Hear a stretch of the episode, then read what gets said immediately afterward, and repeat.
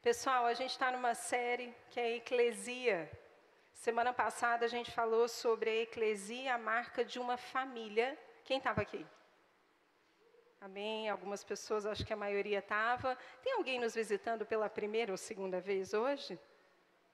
Oh, alguém pode dar um abraço naquele senhor tão bonito aí do lado, gente? Que gracinha. O seu Antônio. Seja bem-vindo, seu Antônio.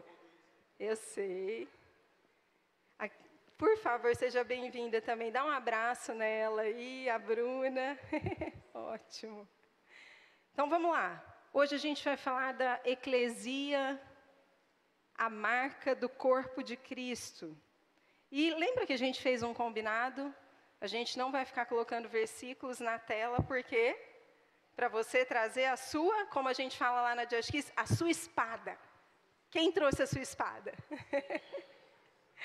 Só que a gente vai ler esse primeiro versículo juntos, amém? Então, eu só trouxe. Opa, tá de cá hoje. Eu só trouxe esse versículo porque eu quero que você leia junto comigo. Pode ser? Dá para ler aí? Alguém tem mais de 40 anos aqui? Está enxergando? Não. Se quiser meu óculos, eu empresto. Vamos lá, então? Um, dois, três. Ora, o corpo humano, tipo a pessoa põe diferente. O corpo humano tem muitas partes, mas elas formam um só corpo. O mesmo acontece com relação a Cristo. Alguns de nós são judeus, Alguns são gentios, alguns são escravos e alguns são livres, mas todos nós fomos batizados em um só corpo pelo único Espírito e todos recebemos o privilégio de beber do mesmo Espírito. De fato, o corpo não é feito de uma só parte, mas de muitas partes diferentes. Amém? Todo mundo já entendeu, teve revelação, podemos ir embora? Estou brincando. Hoje a gente vai falar muito sobre isso, porque a gente vai falar da marca da eclesia como corpo de Cristo. Mas eu quero começar a fazer essa introdução te lembrando, já que a gente está numa semana profética, numa semana onde a gente comemora o Ano Novo Bíblico. Para quem não sabe, os judeus ou os orientais, eles enxergam o tempo diferente da gente. A gente conta o tempo de forma linear, mas os orientais, eles enxergam o tempo de forma cíclica. E durante a semana o Senhor me levou a estudar e a falar comigo sobre algumas coisas do apóstolo Dom Lynch. E eu trouxe uma profecia que ele trouxe para a gente no ano de 2020. Era uma profecia a respeito da década de 20 então, essa profecia ela se refere do ano de 2020 até 2030. E ele chamou essa profecia de a plenitude dos tempos. E por que, que eu vou falar isso para você? Primeiro, que é muito importante que você entenda o propósito pelo qual a gente está fazendo essa série da Eclesia, amém? O propósito é para que nós entendamos com muito mais clareza o que, que é a Eclesia, como ela deve operar na terra, qual, qual, o que está no, no, no coração e nos pensamentos de Deus a respeito da igreja. Por quê, gente? Porque quanto mais a gente conhece sobre algo, maior é a probabilidade da gente poder viver aquele algo, é ou não é? A gente só pode viver aquilo que a gente conhece. Amém? Então nós estamos aqui para que o nosso entendimento ele se amplie e a gente possa fazer parte desse plano de Deus e também desfrutar dele. Tudo bem até então? E aí você vai perceber, provavelmente já tem percebido, a gente recebeu até alguns depoimentos de algumas pessoas que participaram das outras, e muitas coisas bacanas mesmo. De coisas que Deus falou com elas durante a palavra, de coisas que Deus mexeu com elas, de coisas que elas entenderam e reconheceram sobre o papel da igreja na vida delas. Deixa eu te falar uma coisa à parte, parece que está fora, mas é importante para você entender o propósito. A gente tem uma tendência a ser atraído e a prestar mais atenção naquilo que é ruim, naquilo que é negativo. Isso tem a ver com o nosso cérebro, porque o nosso cérebro, a principal função dele é nos manter vivos. Então, é muito mais fácil para ele identificar uma ameaça do que uma recompensa. Por isso que é tão difícil a gente ser grato, muitas vezes. Porque uma pessoa só consegue se manter grata quando ela reconhece as coisas boas da vida dela. Então, a gratidão está diretamente relacionada ao reconhecimento de tudo que Deus faz na minha vida. Só que isso precisa ser treinado. Fala comigo, treinado. Treinado mesmo. Porque a nossa tendência, porque tem a ver com o nosso instinto de sobrevivência, é só pensar nas coisas que não deram certo, que tão difíceis, que faltou. E eu quero trazer isso para a questão da igreja, porque provavelmente todos nós aqui já tivemos alguma experiência que nos marcou de uma forma talvez negativa com essa com esse conjunto de pessoas, seja aqui ou seja em outro lugar, chamado igreja. E a nossa tendência é o quê? Ficar lembrando mais daquilo que foi ruim, do que lembrar daquilo que foi bom. É ou não é? E a gente fica cheio de ressalvas, e a partir daí a gente fica até com receio de viver família. Por quê? Porque também é um instinto natural do ser humano. Ele se protege se afastando, porque quando o cérebro faz uma leitura de que pode existir uma ameaça na relação, na conversa com alguém, ele vai fazer o quê? Ele vai se proteger. E uma das reações que a gente tem é afastamento. Então, eu quero chamar a sua atenção porque você vai ter que fazer um exercício, talvez, de treinar a sua mente e aproveita que está tendo essa série para você fazer isso e lembrar o que Deus já fez na sua vida por meio da igreja. Eu achei legal que o pastor Maio e o Léo falaram um pouquinho sobre isso e eu, de fato, não sabia que eles iam falar isso, mas é. Quantas coisas já aconteceram na sua vida por causa da igreja? Para para pensar um minuto. Eu me lembrei de algumas famílias, eu me lembrei de uma família em especial, que uma vez chegou aqui e tava, e compartilhou com a gente tantos desafios e dificuldades na sua família de, de parentes, parentes mais próximos. E à medida que essa pessoa, esse casal, foi se relacionando com a igreja, eles foram sendo curados e eles levaram cura para dentro da casa deles. Eu me lembro exatamente do momento em que eles chegaram para nós depois, todo, todo felizes, assim, contando que eles tiveram coragem de sentar com os pais, os irmãos e promover o perdão entre eles. Isso é uma das coisas que a igreja faz. É claro que o Espírito Santo, amém? Mas a igreja te leva a esse quebrantamento e a esse entendimento do que, que o Espírito Santo pode fazer por meio de você. Entende isso? E aí, esse conjunto de coisas promove uma transformação poderosa nas nossas vidas. Só que lembra, a gente precisa se abrir para isso. Se você está sentado aqui hoje e sem querer passa pela tua cabeça pensamentos assim, mas eu já tentei tantas vezes, já ouvi isso tantas vezes e eu não vejo tanto resultado, é isso que o diabo quer que você pense. É exatamente isso. Todo pensamento, presta atenção no que eu vou te falar. O diabo fala por onde, gente? Como é que ele opera? Pela nossa cabeça, querido. Quantas vezes você vai ter que ouvir isso para lembrar? O diabo fala através de pensamentos. Qualquer pensamento que te afasta do plano de Deus é a voz do demônio. Não é do diabo, porque ele só lida com gente grande. Com a gente é os demônios mesmo. E não importa quem seja, mas é o inferno. Amém? Todo pensamento que te afasta do plano de Deus. É plano de Deus existir a igreja? É plano de Deus, está escrito na sua Bíblia. Jesus falou que ele teria uma eclesia.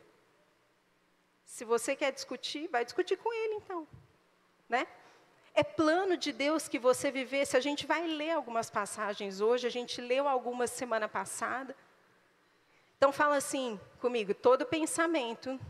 Fala bem forte para você acordar. Gente, pode acender um pouco as luzes, senão o povo vai dormir aqui.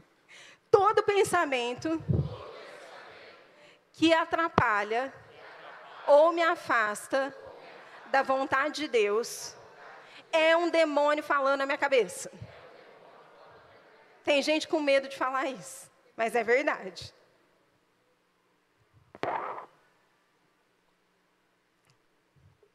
Se você é crente, querido, tem alguém que é crente aqui? Só para eu saber. Não, verdade. Ou tem que talvez não tenha. Se você é crente, deixa eu te falar uma coisa. Não tem como, não tem como.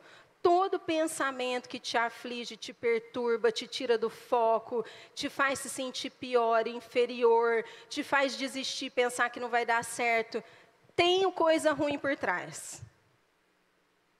Se você não é crente, certeza que é coisa ruim. Na verdade, se você não é crente, coisa ruim nem precisa trabalhar. Mas se você é crente, você acha mesmo que Ele quer que os seus pensamentos prosperem? Se tudo que a gente é produto do que a gente pensa, por que, que o diabo iria querer que os seus pensamentos prosperassem? Para para pensar nisso. Tudo que a gente é é fruto do que a gente pensa. Tudo. Tudo que você é hoje foi um pensamento que você teve algum dia que se tornou realidade na sua vida. Eu não sei nem porque que eu estou falando isso, quer dizer, eu sei, Deus sabe. O que você é hoje é fruto de um pensamento que você já teve. Faz sentido? Então, por que, que você acha que o diabo não vai tentar falar nos seus pensamentos todos os dias? Todos os dias ele vai tentar falar com você.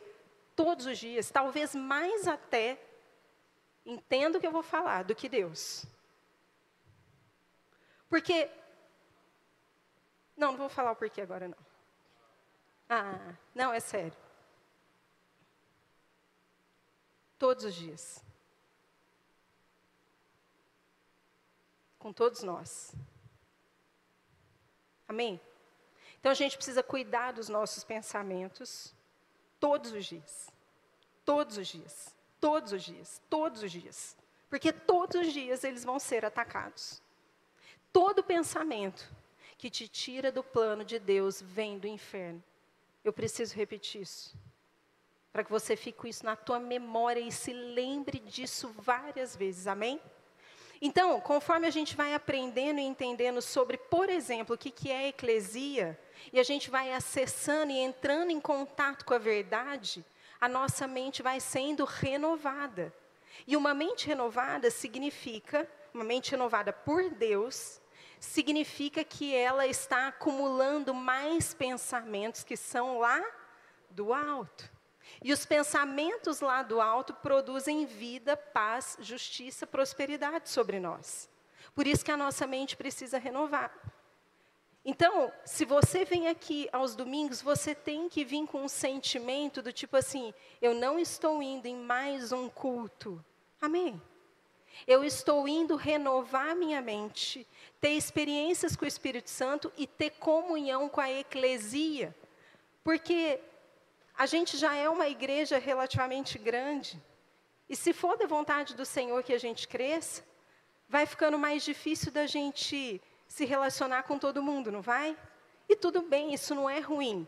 Quantos aqui tem uma família muito grande? Você encontra todo mundo o tempo inteiro? Não.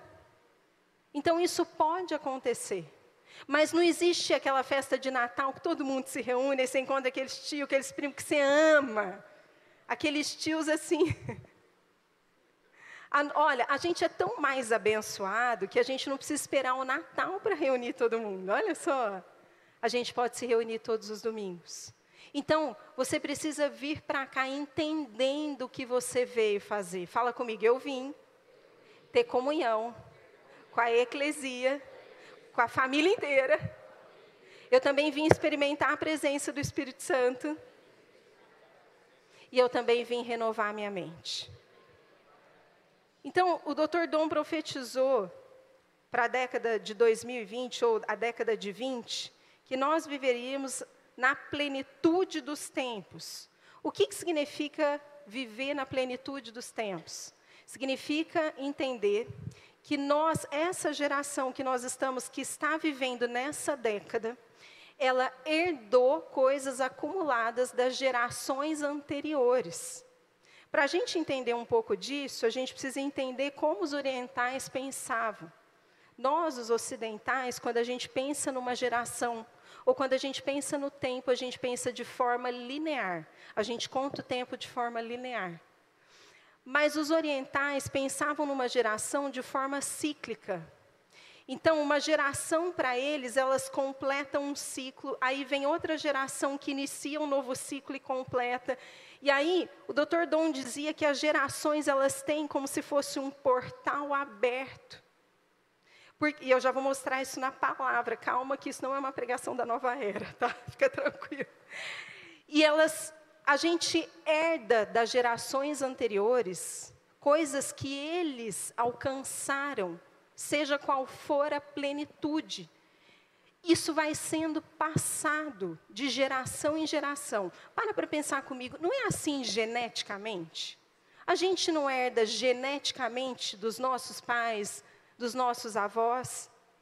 Então, tudo que nós somos, tudo que é natural, claro, que foi criado por Deus, é uma figura profética também de como o mundo espiritual funciona. Então, assim como os nossos corpos naturais herdam genes dos nossos pais, os nossos espíritos também. Então, cada geração que vai conquistando coisas, à medida que ela vai completando o seu ciclo, uma nova geração vai nascendo. E o Dr. Dom dizia que Deus havia mostrado para ele que nessa década nós iríamos herdar coisas conquistadas das gerações anteriores.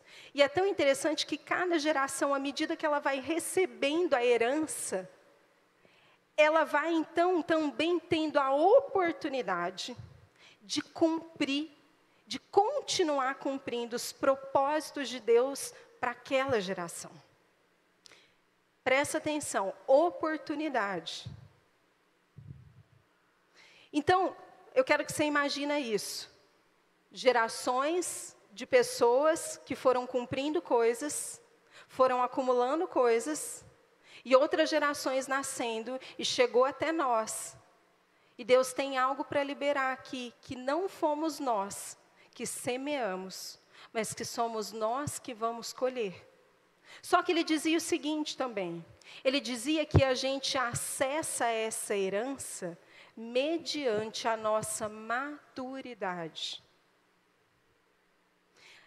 E aqui que eu queria também chamar a sua atenção. Por isso que é tão importante você entender o valor que é, por exemplo, aprender sobre eclesia. Porque a herança é dada para a eclesia. Ela não é dada para uma pessoa que está desconectada de Deus, que está vivendo a vida dela lá fora, fazendo o que ela acha que ela deve fazer. Ela é dada para a eclesia, então, está entendendo a relação? À medida que eu entendo que a eclesia e me aprofundo nisso, eu me torno um possível candidato para receber uma herança que já está disponível. Abre comigo a sua Bíblia, que eu vou te mostrar como as gerações têm esse, essa abertura que transfere de uma para outra. Êxodo 20, versículo 5, a gente vai ler a parte B. O Senhor teu Deus, sou Deus zeloso, que castiga os filhos pelos pecados dos seus pais, até a terceira e quarta geração daqueles que me desprezam. Olha o que ele está falando aqui. Deus está falando assim: aqueles que me desprezam produzem uma herança para a próxima geração. Vocês perceberam isso? Produzem uma herança para a próxima geração, que é o quê? Imagina uma geração em que os pais desprezaram Deus. Eles vão produzir uma herança também, mas uma herança que é consequência do desprezo.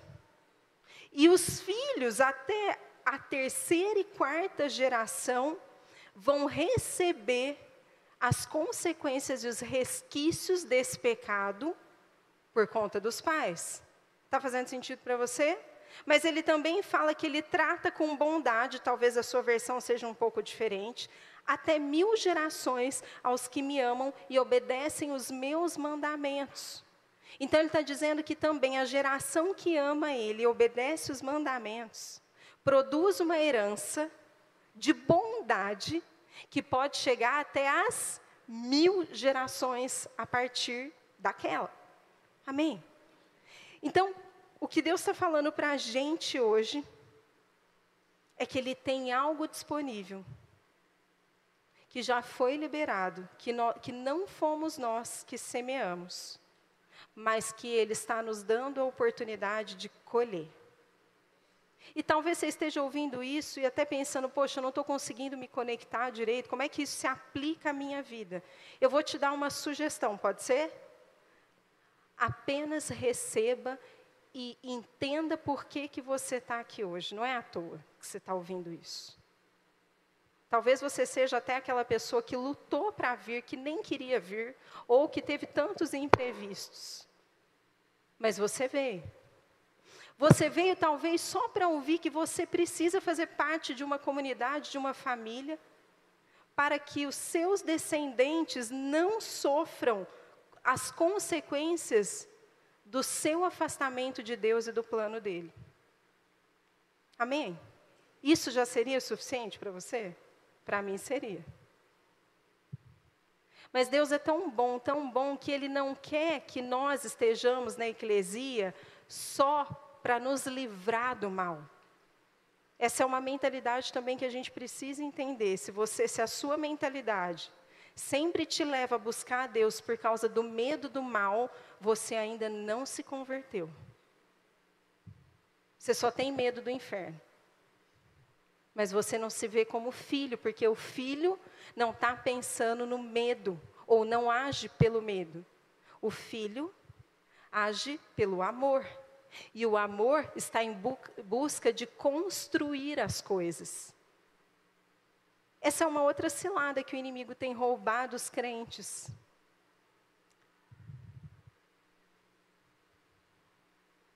Para para pensar nisso. Amém?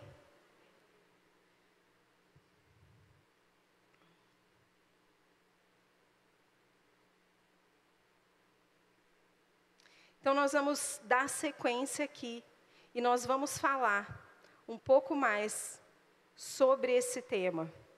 Olha para a pessoa do seu lado e fala assim: você está entendendo que você tem uma herança disponível? Amém? Pode pegar meu computador para mim, por favor.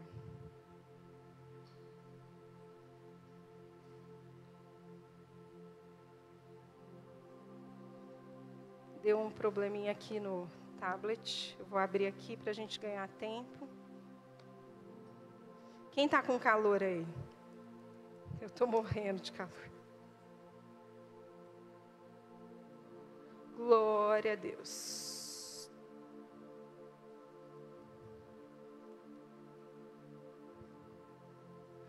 Abra sua Bíblia em Efésios 4, 11. O Dr. Dom disse que nós teremos acesso a essa herança nessa década, na medida da nossa maturidade. Então nós precisamos buscar maturidade, amém? E eu sei que maturidade é um termo que fica abstrato da gente pensar, porque maturidade pode significar uma coisa para mim, outra coisa para você. Às vezes, para você, maturidade tem a ver com idade, mas não necessariamente. Tem muita gente mais jovem que é muito mais maduro que muita gente mais velha, não é? Assim como tem muita gente mais velha que é muito maduro. E maturidade é um termo amplo mesmo. Maturidade não tem a ver com dons. Tem crente também que acha que se ele receber muitos dons, significa que Deus o vê como maduro. Não. Maturidade não tem a ver com dons. Sabe por quê? Jesus não está preocupado, ele não se impressiona com as coisas que a gente faz. Não é à toa que tem aquela passagem que fala que muitos chegarão diante dele e falarão assim: Mas eu não expulsei demônios, eu não curei enfermos, eu fiz milagres. E Jesus falou assim: Mas eu não te conheço. Porque não é sobre dons, querido. Fala comigo, é sobre obediência. Um dos segredos da maturidade está na obediência. E essa é uma palavra que essa geração, e eu e você estamos inseridos nessa geração, entenda isso.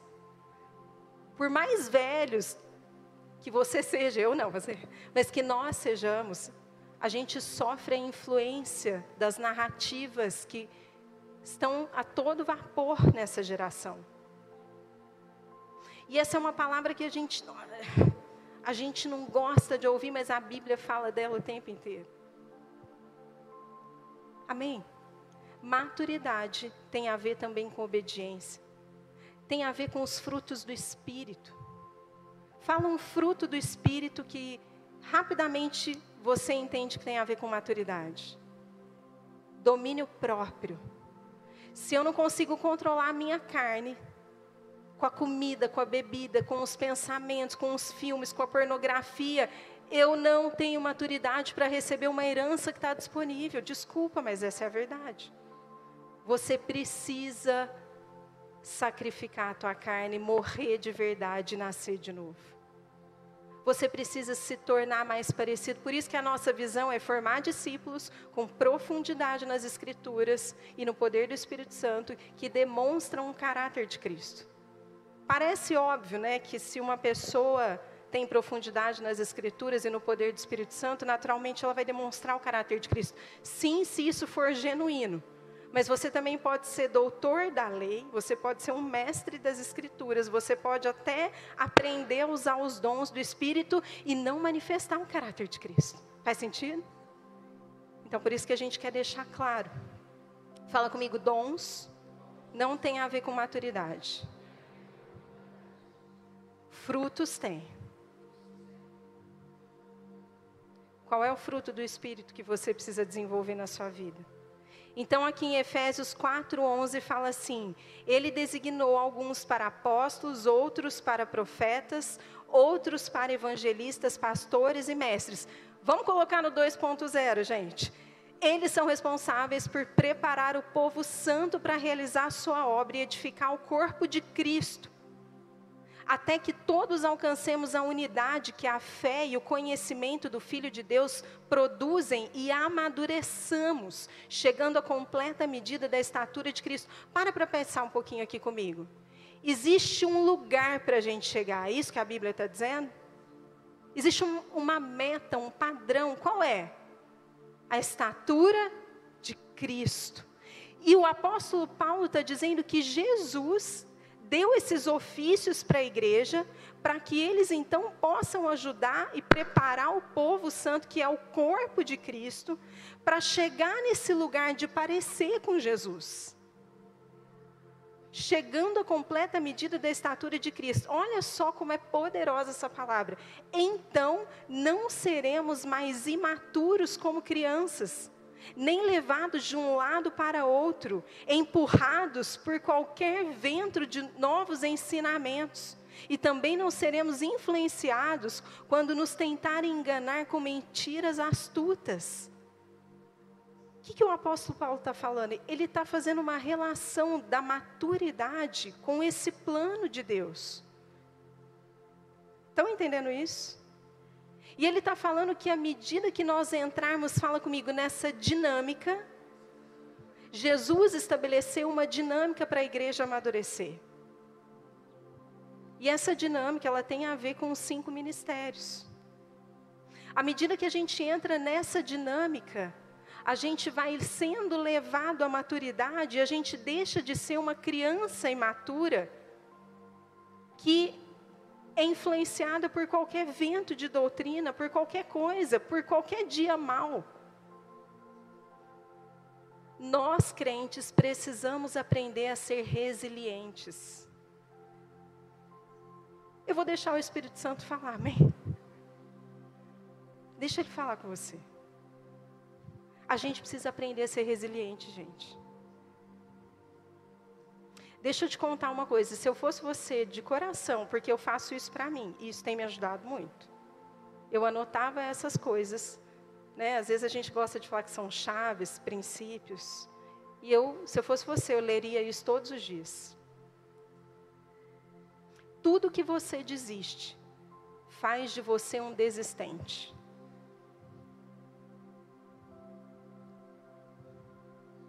Existe uma diferença enorme entre terminar um ciclo, você concluir uma tarefa, você concluir algo e começar outro. Mas quando você para, sem ter concluído, você desistiu. E isso vai formar uma mentalidade em você de alguém que não finaliza as coisas. Se você não conclui, Deus não pode te entregar algo novo. Pelo amor de Deus. Isso é óbvio. Só que a gente está cultivando muito mais a mentalidade do desistente do que do perseverante. A gente precisa aprender a ser resiliente até o fim, por mais difícil que seja. Amém? Quantas coisas você já falou para mim, ou você já falou para alguém, você já ouviu de alguém. Não, porque isso é de Deus, agora é de Deus. Ou Deus me deu uma ideia. Dali um mês, dois, três, você já mudou de ideia. Não é possível que Deus é tão inconstante desse jeito. Está vendo como é fácil a gente saber quando a gente ouve Deus e quando a gente não ouve Deus? A maioria das vezes não é Deus falando, gente. É a gente querendo mudar de plano. E a gente usa essa desculpa para justificar a nossa inconstância. A gente usa essa desculpa para não encarar a nossa fraqueza de desistir das coisas. Pessoas que desistem são fracas. E eu não fico com dó de te falar isso. Sabe por quê? Porque eu quero que você saia daqui hoje decidido a nunca mais desistir. Eu estou falando sério. E se alguém não te falar isso, você vai continuar desistindo. Porque enquanto alguém não chega e não fala na nossa cara o que a gente precisa ouvir, a gente continua fazendo o que tem que ser feito. Uma das coisas mais poderosas da vida se chama feedback, só que nós não buscamos. Quem é que tem dito para você o que você precisa ouvir ultimamente? Tem alguém na sua vida? De verdade, não precisa responder, mas eu quero que você pense. E tem hora que a gente precisa dar uma renovada. Hoje, enquanto a gente estava aqui, eu sinto de falar isso agora também. O Senhor me falou que tem algumas pessoas aqui precisando de fôlego, como se tivesse sufocada, fôlego, fôlego, está sufocado pelos próprios pensamentos. E aí está passando pela tua cabeça que o que você deveria receber para ser aliviado é uma viagem, é um dinheiro, e Deus está falando assim: não, só tira os pensamentos que não são meus e você vai ver o quanto isso vai te aliviar. Feche seus olhos aí por um momento, fala, se é com você, fala, Senhor, eu entrego os meus pensamentos. E começa, fala para Ele que pensamentos que você sabe que estão te atrapalhando. Fala, Senhor, eu entrego para Ti esses pensamentos.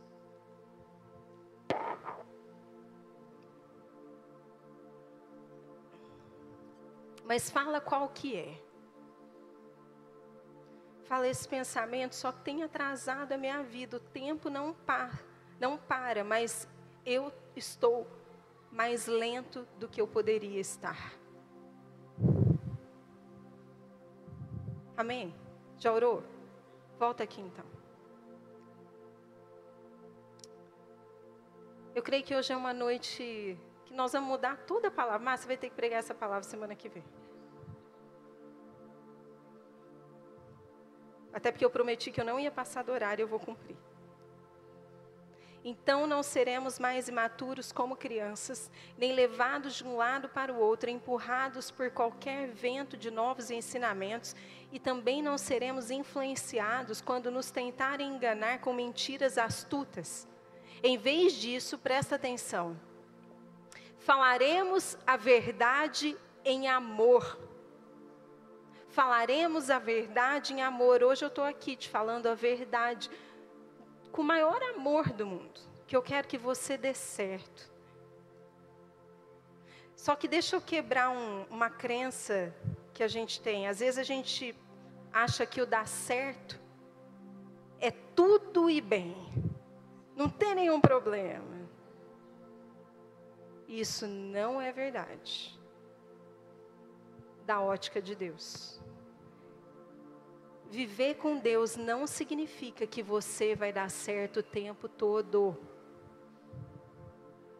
Viver com Deus não significa que o que Ele está querendo te oferecer é só qualidade de vida, por favor.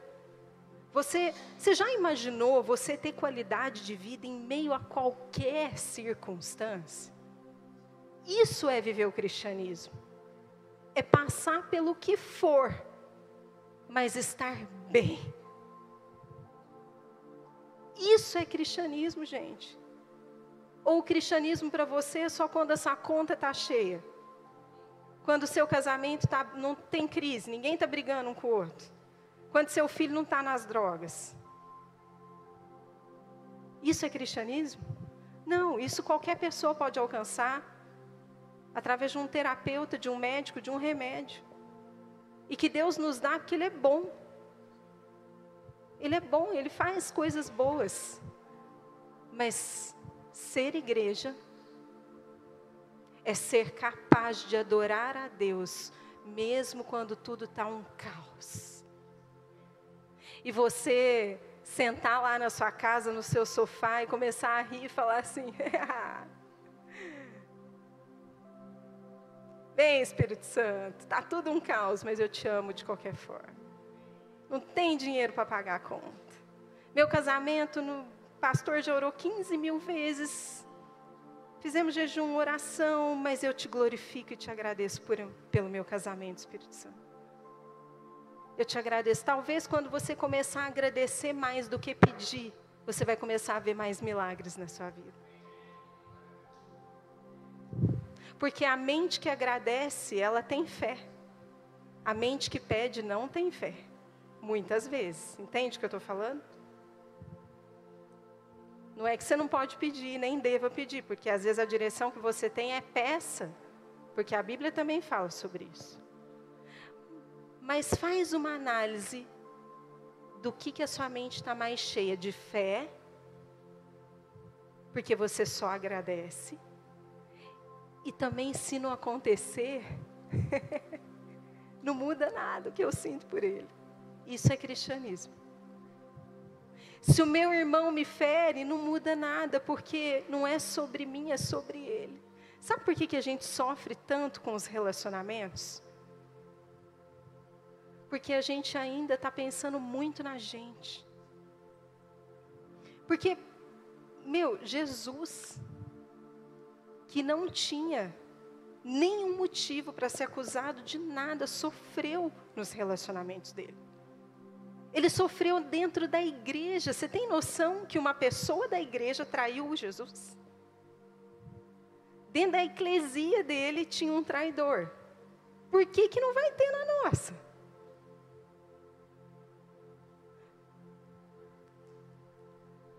Aqui não vai ter em nome de Jesus. Sai Judas em nome de Jesus. Se estiver aí, já se manifesta. Que nós vamos te expulsar. Porque a verdade é que eu, nenhum de nós queremos passar por sofrimento. A gente vê o cristianismo, a igreja, como se fosse um sonho americano.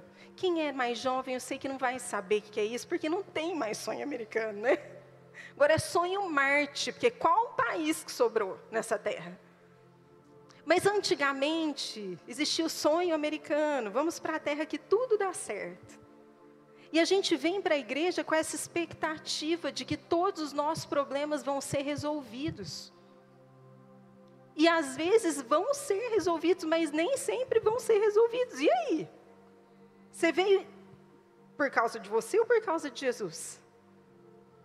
Porque se você veio por causa de Jesus, o que ele faz por você é só consequência. Porque o mais importante é quem Ele é na sua vida. Amém? Então, não olhe para a igreja como um lugar que vai só. Eu, eu, tenho meditado muito nisso, eu tenho falado, Senhor, eu não quero ser alguém que tem solução para tudo toda hora. Eu não quero que as pessoas me procurem porque elas esperam que eu dê uma solução para elas. Eu quero poder revelar o teu coração. E talvez o seu coração está dizendo naquele momento que não tem solução. E aí? Porque tem pessoas que ele não curou. E a Bíblia diz. Deus conta tudo, por que, que ele faz as coisas? Não, e não vai contar, gente. Senão ele deixaria de ser Deus. Para que, que ele vai contar tudo para a gente? A gente não tem condição de ouvir, a gente morre. Se a gente ouvir mais, sabe, porque muitas vezes Deus não fala mais com a gente do que a gente está ouvindo, porque nós não temos estrutura. Porque o nosso emocional é muito frágil, a gente é fraco. Se ele falar, é como se fosse a glória, é igual a glória de Deus. A glória de Deus tem um peso. O original dela é um peso. E dependendo do peso que Deus deposita sobre nós, a gente não tem força para sustentar. Então, pela misericórdia, Ele nos mantém protegidos de entregar muitas coisas. Às vezes você está pensando que Deus não está te entregando, que você não está jejuando, porque você é um pecador. Às vezes Ele só está te protegendo porque você não tem estrutura suficiente para entregar o que, você tá, o que, o que você mesmo está pedindo, às vezes. Ele sabe que se Ele te entregar, no dia seguinte, você desviou do plano dele da igreja. Aconteceu isso com Saul. Saul não tinha estrutura suficiente para ser um rei, não foi preparado. E aquilo caiu para ele, ao mesmo tempo produziu nele uma, um monte de coisa que afastou ele do propósito original. Deus tem nos protegido de muitas coisas.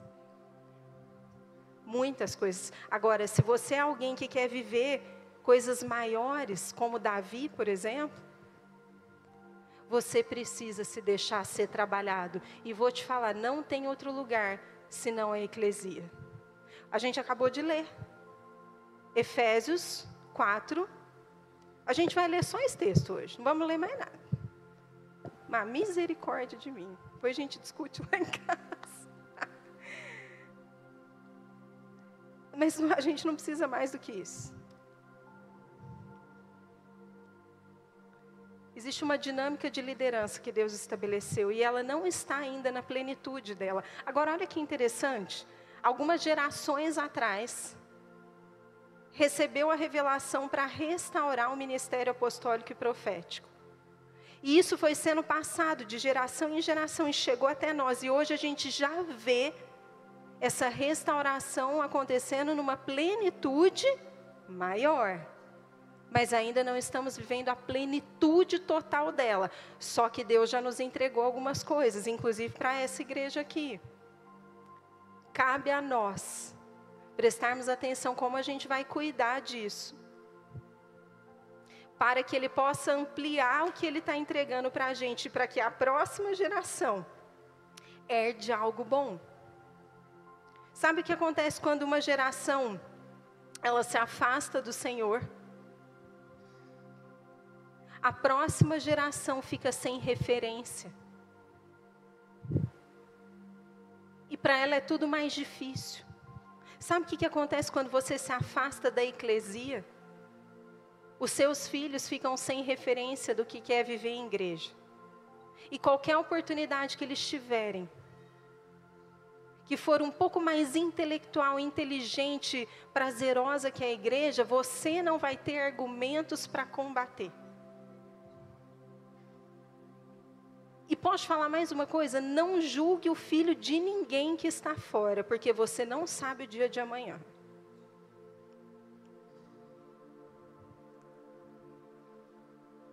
A gente é muito cheio de si, a gente acha que a gente está fazendo a lição de casa certinho, com a gente não vai acontecer nada.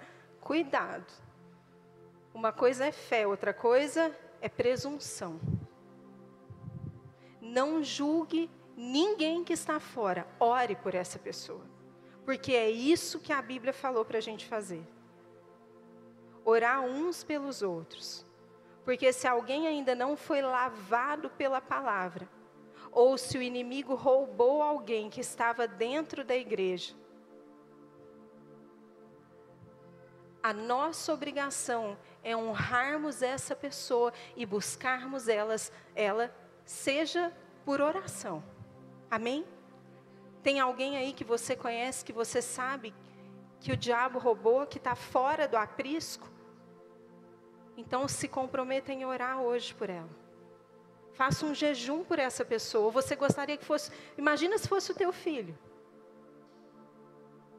Tem uma coisa que a gente não está percebendo. E eu vou terminar falando isso e lendo um texto e a gente vai orar. E você vai ver que faz sentido, a gente já falou sobre isso hoje. Ao longo da nossa história, as feridas que a gente teve, seja na igreja ou na nossa vida, produziu em nós muitas coisas. Inclusive, danificou a nossa visão de mundo. Muitas vezes danificou mesmo. Algumas nos amadureceram, outras danificaram. E aí, existem coisas na nossa vida que às vezes a gente falou tanto para alguém não fazer, porque você já sofreu muito, que agora você tem dificuldade de voltar atrás e dizer assim: eu estava errado.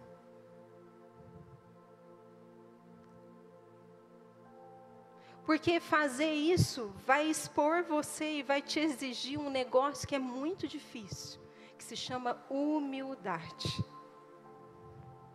É muito difícil ser humilde. Tem que ter uma coragem lascada para ser humilde. Chegar na sua família, nos seus irmãos em Cristo e falar assim: aquele pensamento que eu te falei tantas vezes está errado vai te exigir uma coisa que se chama humildade. E só os corajosos e fortes conseguem. Chegar para alguém e falar assim, cara, eu quero voltar, eu acredito que tem algo de Deus para mim. Eu acredito na igreja.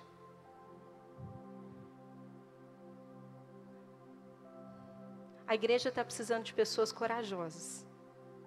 Uma das coisas que Deus tem mais falado comigo ultimamente, na verdade, Ele não tem falado, Ele tem me ajudado a enxergar. E eu vou falar algo eu não quero que você interprete como, tipo, ai, eu, eu vou comentar só para porque talvez isso desperte algo em você. Mas Deus tem me mostrado. Quantas vezes eu orei para Ele assim, me dar o espírito de ousadia.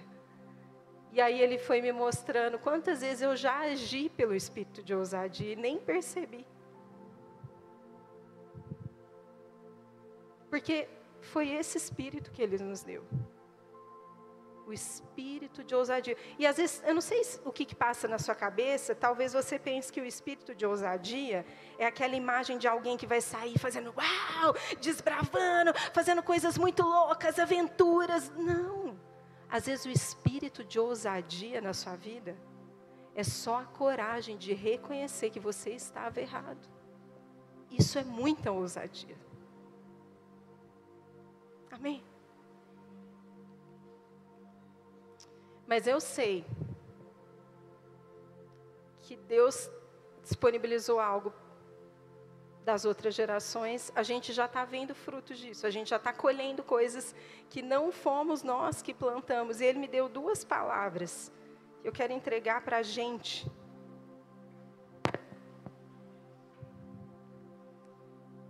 Uma está em João 4, 38. E o Senhor me disse que Ele vai nos enviar para colher o que nós não cultivamos. Talvez pareça óbvio para você, mas é uma palavra para nós. Ele vai nos enviar para colher o que nós não cultivamos. Outros realizaram um trabalho árduo e a gente vai usufruir desse trabalho. Então, existem pessoas que fizeram um trabalho árduo que a gente nem conhece. Mas Ele está nos dando uma palavra profética de que nós podemos usufruir desse trabalho. Se entrarmos no caminho do amadurecimento. E a outra palavra é eu tive como se fosse uma imagem, inclusive. Eu vi algumas pessoas aqui nitidamente. Eu vou ler primeiro a passagem, você vai entender. Aqueles que semeiam com lágrimas, com cantos de alegria colherão. Eu vi pessoas aqui semeando com lágrimas. E o Senhor está falando assim para você, mas você vai colher com cantos de alegria. Aquele que sai chorando enquanto lança semente. Deixa eu te falar, sabe de qual semente ele está falando para a gente? Da palavra de Deus. Aquele que sai chorando enquanto lança semente voltará com cantos de alegria trazendo seus feixes. Eu não quero que você limite essa palavra somente a bênçãos materiais. Porque o que o Senhor tem para mim e para você é maior do que isso. E pode ser que no pacote venha alguma bênção material. Pode ser. E glória a Deus por isso, amém? Glória a Deus. Não, é, não tem nada de errado. Você viver bem, amém? E você deve buscar viver bem. Se você se percebe se acomodando ao espírito, à mentalidade de pobreza, cuidado que isso também pode ser um engano na sua vida. Porque existe um espírito, que é o espírito da pobreza, e que quer nos manter com a identidade errada. Então, quando a gente fala de que Deus tem algo maior do que as bênçãos materiais, não é para você ir para o outro oposto. Amém? E falar assim: ah, então eu vou viver, vou abrir mão de tudo, largar tudo, eu não preciso de nada e eu vou, se eu passar fome, não é isso. Mas se passar fome,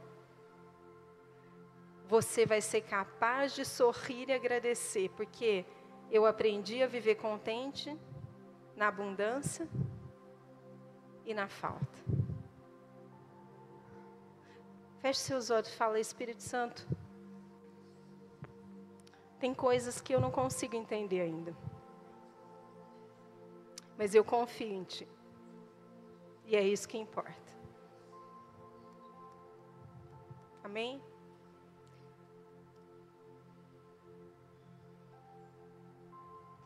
Abra sua Bíblia em Romanos 12, a gente, como eu prometi, a gente vai fechar com esse texto. 12, no verso 9. E a banda, se quiser ir subindo, pode vir. Amem as pessoas. Essa versão que eu vou ler, ela nem é uma das melhores, tá? Então tenha misericórdia, leia na sua versão, depois você pega uma Bíblia bem original.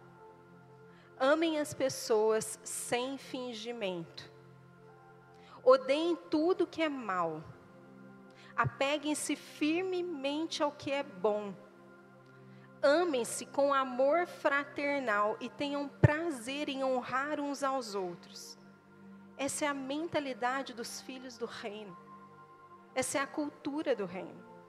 Olha só o que vem agora. Jamais sejam preguiçosos. Tem gente fugindo do envolvimento com a igreja só por preguiça, porque tem preguiça de trabalhar, porque acha que já trabalha demais, não entendeu nada. Fala assim: jamais sejam preguiçosos. Agora não precisa repetir, mas trabalhem com dedicação e sirvam ao Senhor com entusiasmo. Amém, queridos? Eu quero ver todo mundo dessa casa que serve, servindo a Deus com entusiasmo, com paixão. Se eu tiver apático, alguma coisa está errada. Porque não é possível que você tenha o Espírito Santo, que você disse sim para a missão de Jesus e você é apático quando você serve. Não está combinando. Amém? Você precisa servir com paixão. Paixão, não importa o que seja. Se você estiver colocando a cadeira no lugar, coloque com paixão. Amém? Porque é isso que representa, isso é uma das coisas que representam o Senhor. Alegrem-se em nossa esperança, sejam pacientes nas dificuldades e não parem de orar. Grava isso que eu te falei, você precisa ter resiliência. Para de desistir das coisas. Todo mundo pode recomeçar, claro que pode. E glória a Deus por isso. Sabe por que, que a gente pode recomeçar? Porque a misericórdia do Senhor se renova a cada manhã. E é isso que nos mantém salvos quando a gente se afasta do Senhor, sabia? Mas para de ficar recomeçando todo dia, todo mês, todo ano, pelo amor de Deus. Fala assim, Senhor, me dá uma mentalidade de construção. Me dá uma mentalidade de longo prazo. Para de querer que as coisas aconteçam rápida. Tem que ser nesse mês, tem que ser nesse. Não! A visão de Deus é para o resto da nossa vida. A gente vai construir sempre. Isso é um dos sinais de amadurecimento. É quando a gente começa a, deixar, a entender que a gente não é movido pela ansiedade, mas a gente é movido pela fé e obediência. E a gente vai construindo. E a gente vai construindo, e a gente vai construindo, e vai chegar uma hora que o Senhor vai vir e vai dar um up na construção. Aí a gente continua construindo, e a gente continua construindo. Aí ele vem e dá outro up na construção. E a gente continua construindo, e a gente continua construindo. Amém? Não seja ansioso, seja obediente. E tenha mentalidade de construção. Faça com paixão, com entusiasmo. Alegrem-se em, nossa esperança. Sejam pacientes nas dificuldades, não parem de orar. Quando membros do povo santo passarem por necessidade, ajudem com prontidão. Prontidão é rápido. Estejam sempre dispostos a praticar a hospitalidade. Agora eu vou provocar uma que faz tempo que eu não provoco. Qual foi a última vez que você chamou alguém para ir na sua casa e serviu essa pessoa? Eu posso falar isso com autoridade, porque eu já recebi muita gente na minha casa. Ultimamente estou recebendo menos porque eu não estou dando conta. Não é desculpa, não. Todo final de semana a gente tem uma atividade, um trabalho, um programa. Mas eu estou sentindo muita falta. Mas qual foi a última vez que você chamou alguém para ir na sua casa e serviu essa pessoa? Alegrem-se com os que se alegram e chorem com os que choram. Você já reparou que a gente tem mais facilidade de chorar com os que choram do que se alegrar com os que se alegram? Verdade. Quando alguém está tá no problema, a gente chora, mas quando alguém está celebrando uma conquista, um avanço, quando alguém está celebrando algo que Deus, a gente tem dificuldade, porque dá uma invejazinha. O que está fazendo com ele não está fazendo comigo? Há tanto tempo eu estou pedindo isso, pastor, e aconteceu com o outro. Cuidado. Fica esse alerta para você. Você chora sempre com os que choram, mas você se alegra com quem se alegra.